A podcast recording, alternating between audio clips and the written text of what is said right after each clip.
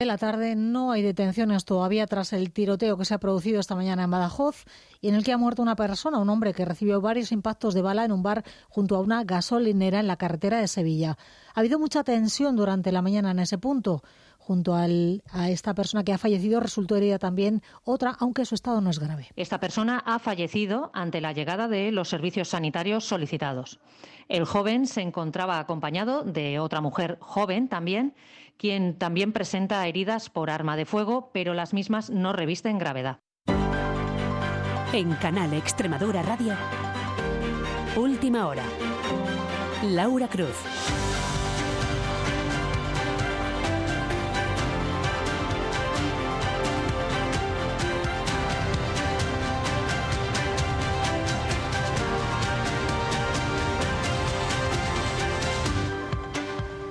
¿Qué tal? Buenas tardes. Se investiga la autoría y el móvil de la muerte de este hombre de 34 años. El bar en el que se produjo el tiroteo sigue cerrado y la gasolinera situada junto al establecimiento ha podido seguir eh, funcionando con normalidad. Hay conmoción en Badajoz, hay muchos rumores y mucha intranquilidad por este suceso. Otra muerte en circunstancias bien distintas ha motivado hoy una protesta en los pueblos de la Campiña Sur la de uno de sus vecinos ayer en accidente de tráfico en la Nacional 432. Hoy han pedido de nuevo que esa carretera se convierta en autovía. Que la arreglen, que ya han caído muchos ahí en esa curva. Prometen mucho, pero nunca hacen nada. A ver si tenemos una autovía ya. Y se tienen que poner a trabajar ya. Esta carretera se ha cobrado muchas víctimas y tenemos que reclamar la autovía. Protesta en la Campiña Sur, protesta también hoy en Mérida, en este caso de nuevo con la agricultura como protagonista. Reforma de la paz, que nos dejen tratar nuestros campos con nuestros productos para poder producir y sacar producción. Quejas que quieren trasladar a la consejera de Agricultura, a la que le han pedido una reunión ya que se han constituido como plataforma. Pero hay más noticias que vamos a contarles hasta las siete y media, algunas, estas que avanza ya en titulares Juan María Murillo. A partir de mañana no habrá móviles para estudiantes en centros escolares de la región. Entra en vigor la prohibición salvo su uso didáctico si lo decide el profesor o por causas excepcionales como razones de salud. Aunque en los primeros días, asegura la consejera de Educación, no serán muy estrictos. Empezará a aplicarse a partir de mañana, entrar eh, en vigor mañana, aunque los centros podrán tener su... Vamos a dar flexibilidad para que los centros puedan ir adaptando sus distintas normativas. El Gobierno regional muestra su disposición a trabajar en Envision para que se inicien cuanto antes las obras en Navalmoral de la Mata de la factoría de baterías para automóviles. El presidente de la multinacional china se ha reunido con María Guardiola hoy para mostrar ese compromiso. Los vecinos confían en el empleo que pueda generar en la comarca. Creo que es una noticia muy, muy, muy, muy importante y muy buena para el pueblo. Puede crear muchos puestos de trabajo, puede también mm, crear más ambiente aquí en Navalmoral. Siempre que haya trabajo para la gente de la zona, lo veo positivo.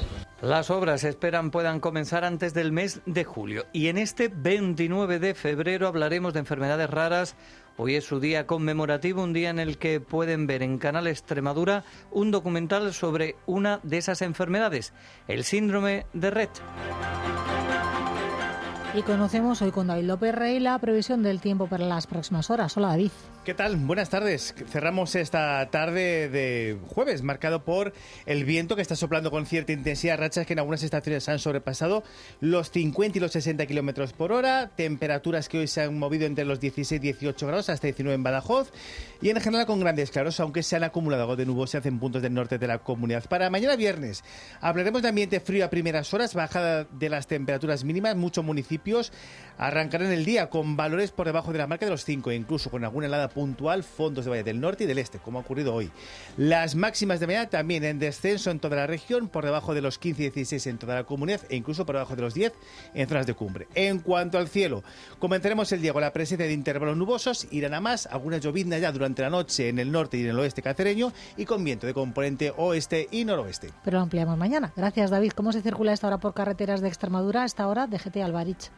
Buenas tardes. Momento tranquilo en la red de carreteras de Extremadura, pero aún así les vamos a pedir que tengan eh, mucha precaución, porque las obras de mantenimiento de la A66 en Badajoz, a la altura de Monesterio, podrían llegar a dificultar el tráfico y es que provocan el corte del carril izquierdo, por lo que les recomendamos que moderen la velocidad, especialmente en este tramo y vía. Y a las siete y media deportes con José Antonio Reina. Buenas tardes. Buenas tardes, Laura. El retorno de Juan Barrero al romano José Fouto pondrá el domingo la nota de emotividad al Mérida Atlético Baleares. En segunda, la empresa con voz encargada de la comunicación y marketing del Badajoz se desliga del club blanquinegro por la situación de la entidad pacense.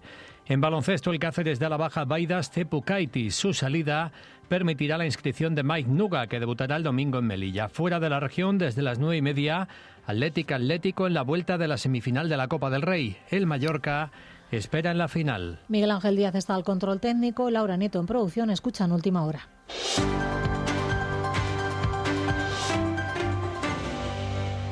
La Policía Nacional sigue buscando al autor de la muerte de un hombre esta mañana en Badajoz. Fue tiroteado cuando estaba en una cafetería. La mujer del fallecido iba con él y resultó herida, pero no de gravedad.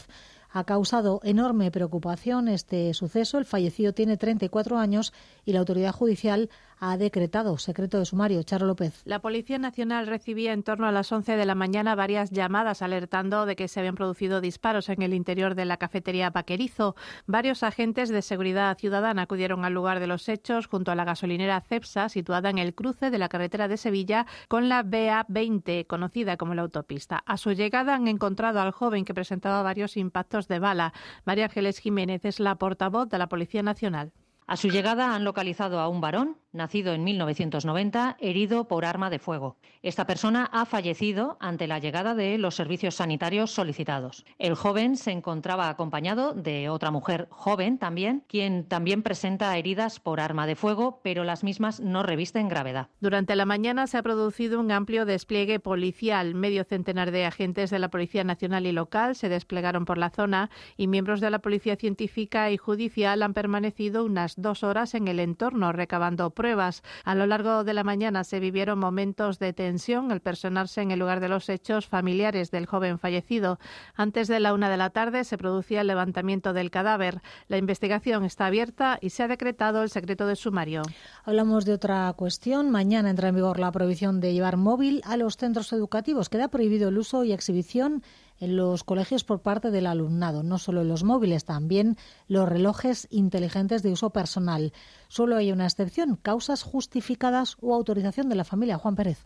Educación ya tiene lista la instrucción de obligado cumplimiento en la que recoge la prohibición de cualquier dispositivo electrónico de uso personal en los centros educativos públicos y privados de la región. Ni móviles, ni tablets, ni relojes inteligentes podrán usarse en el recreo, en el comedor, en las actividades extraescolares o en el bus escolar, señala la consejera de Educación, Mercedes Vaquera. Es en todo el recinto escolar uso y exhibición de móvil. Los centros educativos tienen que estar atendiendo y formando parte de esa educación y de esa formación que le estamos dando no pueden estar distraídos con los móviles. Y un profesor no puede ser un vigilante de decides al móvil y escúchame. Su uso solo se permitirá con carácter didáctico o por causas justificadas, motivos de salud, por ejemplo, pero bajo autorización de tutores o padres, explican desde los sindicatos educativos. Juan Manuel Jiménez, UGT, Lourdes Núñez, Comisiones Obreras. Lo que se pretende es que estos eh, dispositivos móviles sean utilizados de manera conveniente y lo que se restringe es su uso y exhibición siempre y cuando no sea necesario por motivos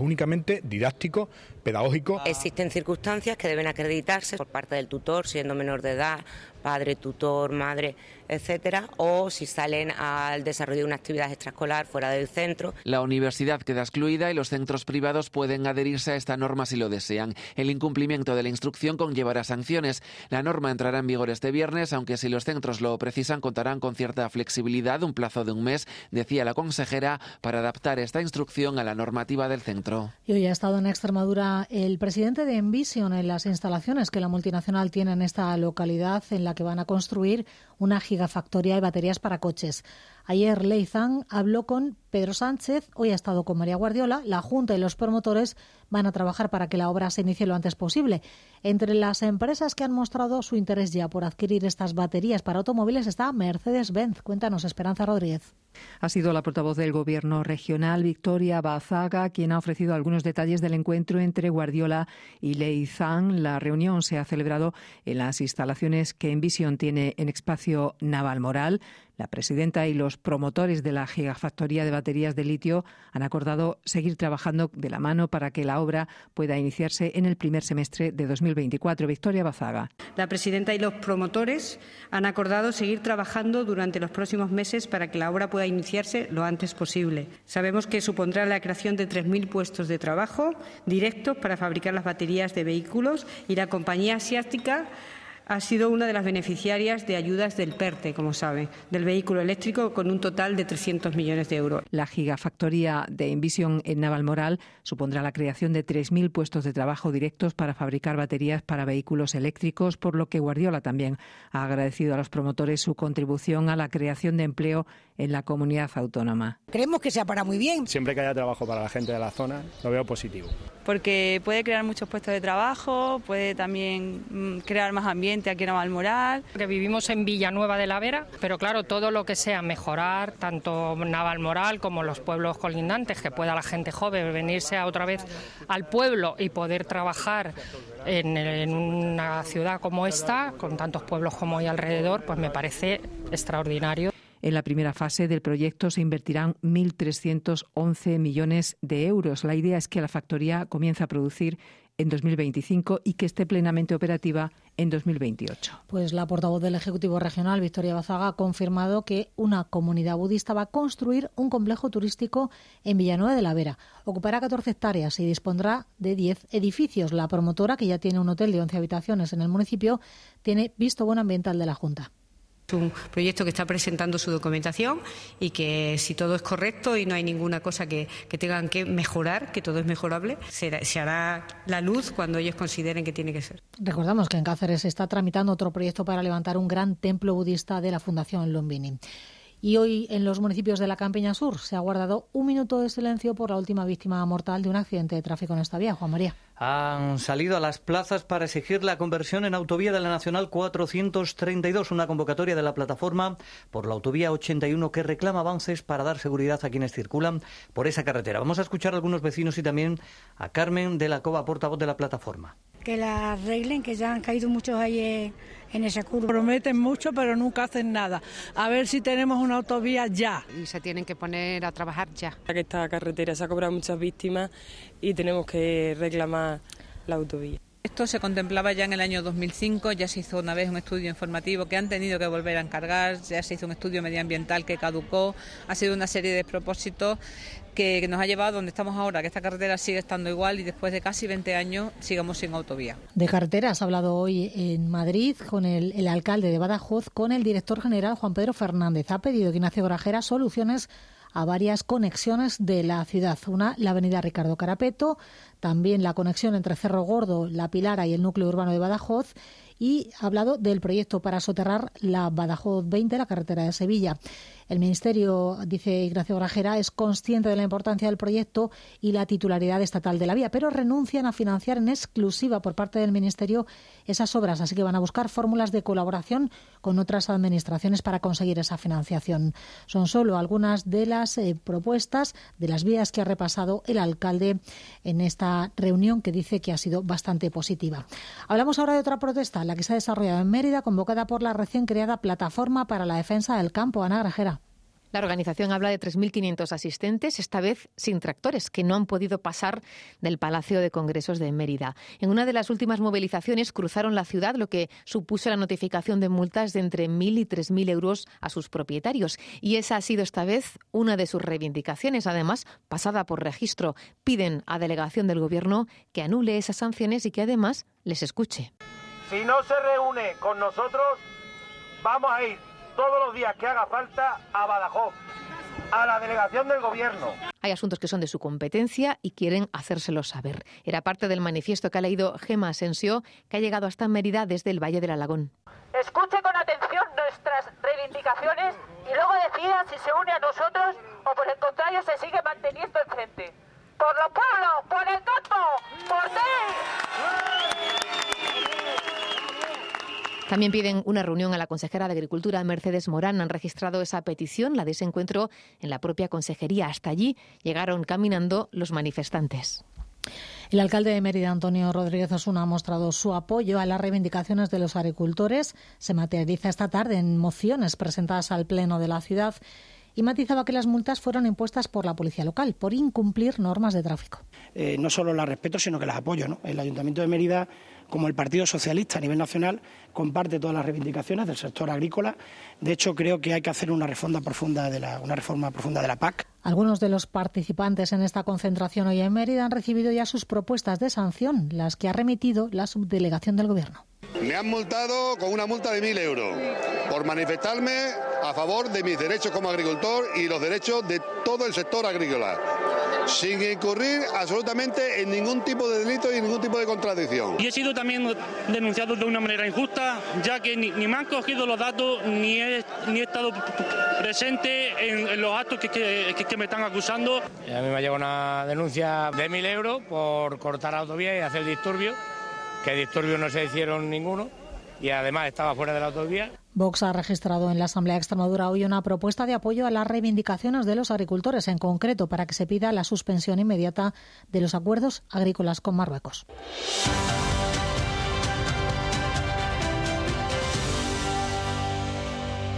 Suben los precios en febrero, lo hicieron tres décimas si los comparamos con el mes anterior, aunque en el último año el IPC se ha moderado, está por debajo del 3%, según el dato adelantado que publica el Instituto Nacional de Estadística. Se han estabilizado los precios de los alimentos, cuesta menos la luz, pero han subido los carburantes. Sin embargo, un informe de la Unión de Consumidores se centra en la cesta de la compra y aseguran que la subida desde el año 2020 ha sido de un 100%, Consuelo Carrasco. Los datos estadísticos dicen que la inflación se modera, pero la sensación generalizada es que los precios no bajan. Yo noto que la mujer que dice cada vez llevo más dinero y traigo menos comida. De un día para otro sube mucho. Cuando pasas la tarjeta dices, uy, ¿no? Eh, madre mía. El informe de la UCE recoge, entre otras cosas, que un litro de aceite de oliva virgen extra se ha encarecido cerca del 200% y un kilo de patatas cuesta ahora un 84% más que hace dos años.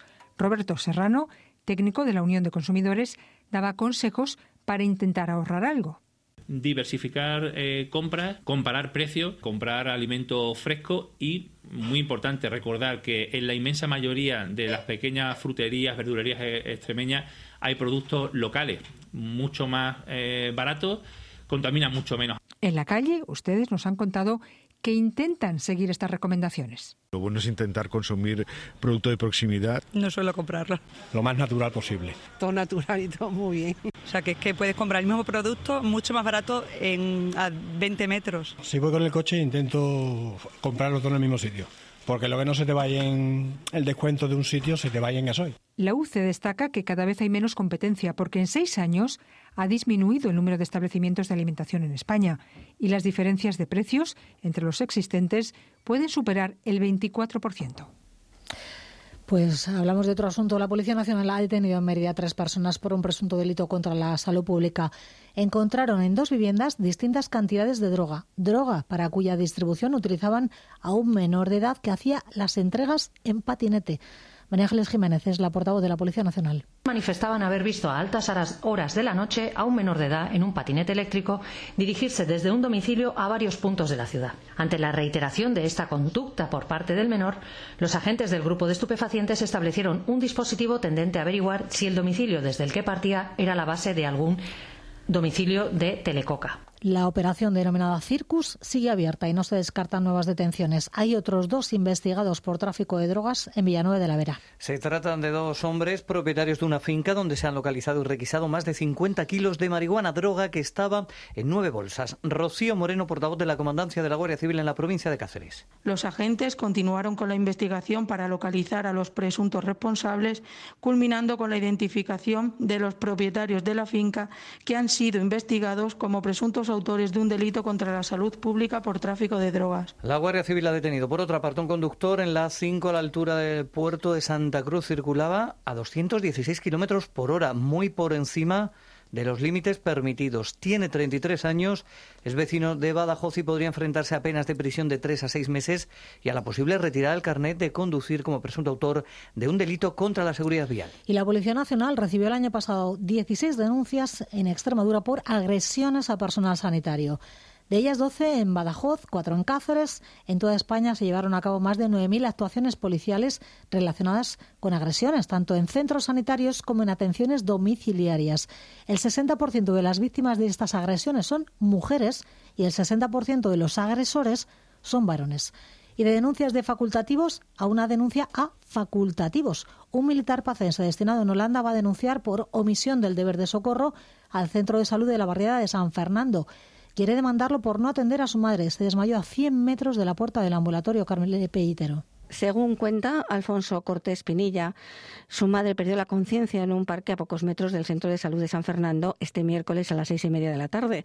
Cuando testigos del desvanecimiento se acercaron a pedir ayuda, no se la brindaron y les indicaron que llamaran al 112, que tardó media hora en llegar y trasladarla al hospital. Un suceso que ha indignado a su familia, que ha pedido explicaciones al coordinador del centro de salud y al que han comunicado su intención de denunciarles por omisión de socorro, un delito contemplado en el Código Penal. Porque no ha sido un error, no ha sido un fallo no ha sido una omisión de socorro claramente, a lo cual es un delito, y a lo cual yo no voy a, mm, no vamos a entrar por una vía administrativa, en lo cual vamos a plantar una denuncia por, por, vía, jurídica y que, que determina la justicia lo que ha habido ahí. Una situación que, según Cortés, no es la primera vez que se produce. Hace prácticamente un mes hubo un caso en una tienda de justo en frente del centro de salud, en la cual una de las chicas, una de las dependientes, ha sufrido algún tipo de ataque o algo, igual fueron a pedir ayuda y no salió nadie de este centro. Por su parte, el Servicio Extremeño de Salud lamenta el caso, pero en su respuesta a esta casa ha respondido que no informa sobre casos particulares.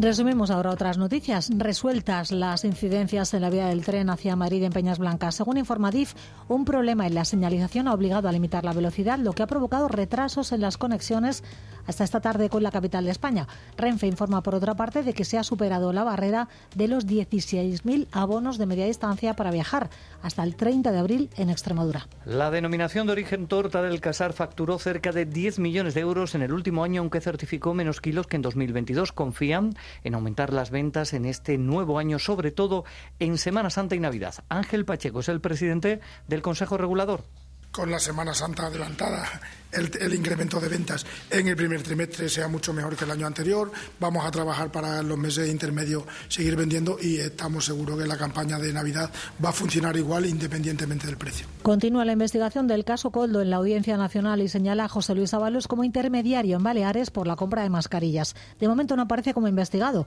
En esa investigación también se apunta que la trama planeaba reunirse con el portavoz del PP en el Congreso. Se pregunta ahora el PSOE qué relación tenía el PP con los encausados. La secretaria general de este partido, del PP, exige, sin embargo, explicaciones al presidente.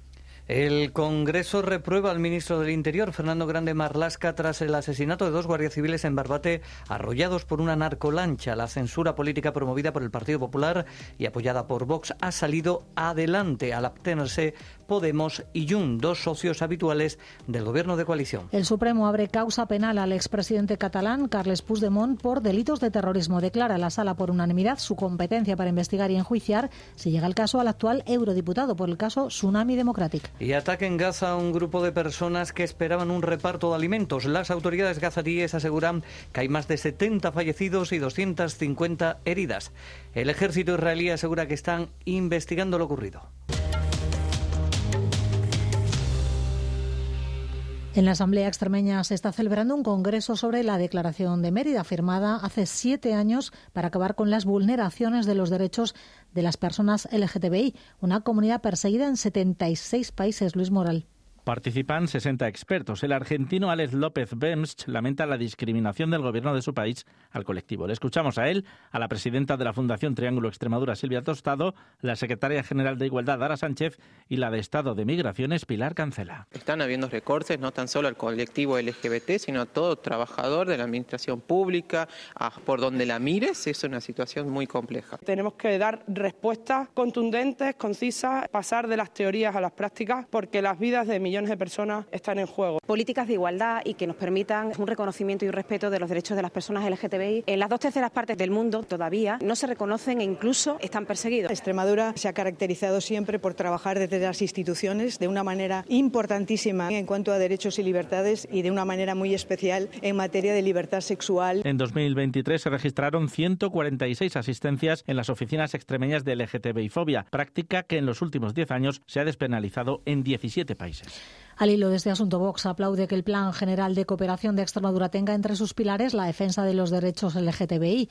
Óscar Fernández ha asegurado que lo respalda al margen de sus discrepancias con la Agencia Extremeña de Cooperación.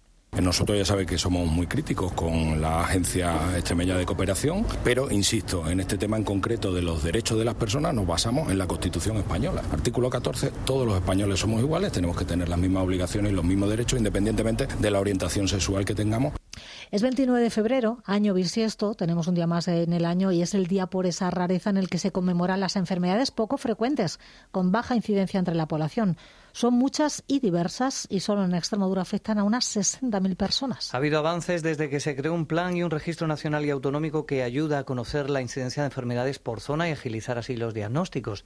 También para reconocer a los llamados medicamentos huérfanos que reciben apoyo público para que las farmacéuticas los investiguen. Pero siguen echando en falta apoyo para los afectados por esta patologías, estrella mayoral de la Federación de Enfermedades Raras en Extremadura estamos demandando esa equidad en el acceso a todas esas necesidades, pues también adaptaciones en, el hogar, ¿no? Muchas, muchas personas necesitan por su patología una serie de adaptaciones en su vivienda, bueno, pues también eso depende de las comunidades, de cada una de las comunidades autónomas. Con datos de la Organización Mundial de la Salud hay definidas más de 7.000 enfermedades raras y el número no deja de crecer. Una de ellas es el síndrome de Red. Hay 3.000 menores en España con este diagnóstico. Dos de ellas son Martina y Ángela. Sus padres son Francisco y Felicidad. Y al final te das cuenta, con, con ese viviendo ese luto, te das cuenta que tienes que dar un golpe de timón y que ahora tu princesa es una princesa Red y que de que no puedes estar luchando o enfadado con el mundo porque ella con una sonrisa te enseña que, está ahí, ¿no? Y que lo que quiere es bailarle a la vida. Al principio no quería ni mirarla. Un día la vi sonreír y dije, si queda igual, es mi hija, tengo que tirar para adelante. Francisco fundó la asociación Mi Princesa Red para ayudar a familias como la suya para visibilizar esta enfermedad. Se rodó precisamente el documental Hasta dónde irías, en el que colabora el actor Dani Rovira. Pueden verlo, por cierto, esta noche en esta casa, en Canal Extremadura Televisión, a las 11 menos 5. Día de las enfermedades raras y un día en el que cumplen años también muchas personas. Aunque lo celebren en su día solo cada cuatro años, el resto lo adelanten o lo atrasen. Cumple años en este 21 de febrero, por ejemplo, el presidente del Gobierno, Pedro Sánchez, el futbolista Ferran Torres, Fernando Torres, y aquí en Extremadura, Alberto. Vive en Badajoz, cumple 12 años, pero solo lo ha celebrado en su día tres veces. Hoy es más especial. No lo voy a celebrar con mis amigos para estar con mi familia, porque una vez cada cuatro años pues se celebra. Pues fue inesperado, la verdad, porque no lo esperábamos hasta dos o tres días después. Pues la naturaleza quiso que naciera un 29 de febrero. A mediodía vino al mundo. Un día maravilloso, vamos, estupendo. Fue un día súper especial. No hay mucha gente que nazca un 29 de febrero, pero vamos a celebrar, como siempre, cada cuatro años por todo lo alto. El Código Civil especifica que la edad de los nacidos el 29 de febrero se actualiza el día antes en los años que no son bisiestos. Alberto este año lo va a celebrar el 29 de febrero, pero el resto del año prefiere esperar al 1 de marzo. Mm, no sé, pero porque el 28 no había nacido. El último censo señala que la población española es de 48 millones y medio de personas. Los nacidos el 29 de febrero son solo unos 37.000. Otra noticia que contamos en este 29 de febrero, la aplicación de WhatsApp deja de estar operativa en algunos móviles, los que tienen sistemas operativos anteriores a Android 5.0 o iOS 12. Teléfonos en el caso de Android anteriores al año 2014, más recientes en Apple del 2018. Así que el efecto en realidad es muy limitado. Hemos escuchado quejas en la calle hoy por estas limitaciones de producción que imponen los fabricantes para que nuestros dispositivos tengan vidas relativamente cortas. Un sistema operativo que está diseñado para que al final vaya más lento con el paso del tiempo, al final lo que hace consecuencia de que ese móvil no sirva y lo vayas a tirar. Para que consumamos y tengamos que tirar y comprar móviles con más frecuencia. Y ahora mismo un móvil te dura unos dos años, porque ya empieza a fallar la batería y las aplicaciones no te las puedes instalar, el móvil, la tablet y todo. O sea, está, es así, lo hacen a posta. Para que consumamos más y cada vez tengamos un modelo más, incluso creo que nos incita a una compra un poco más compulsiva todavía. We'll be right back. Antes del deporte hablamos de citas culturales. Hay varias hoy. Termina el Extreme Lab en Badajoz y hay varias pelis en la Filmoteca de Extremadura. Son cintas extremeñas. Olga Ayuso. Se plantea como una odisea contemporánea. Yo Capitán es la épica aventura de dos héroes primos que quieren cruzar la frontera más letal del planeta. Salam aleikum, queridos ancestros, con nuestro más profundo respeto. Nos ponemos en vuestras manos para un viaje que vamos a empezar. Pedimos vuestra bendición. ¿Te da miedo? Sí, tengo miedo. Eso es. ¿Ves? Piensa en convertirte en una estrella. ¿Quién te ha metido esa idea en la cabeza? Tienes que quedarte aquí y respirar el mismo aire que respiro yo. Moveos. ¿Creéis que Europa es mejor que África? Si queréis morir, marchaos. Va a ser a las ocho y media de la tarde en el Cine Teatro Avenida. Es el Cineclub El Gallinero. Además, se celebra Extreme Lab, la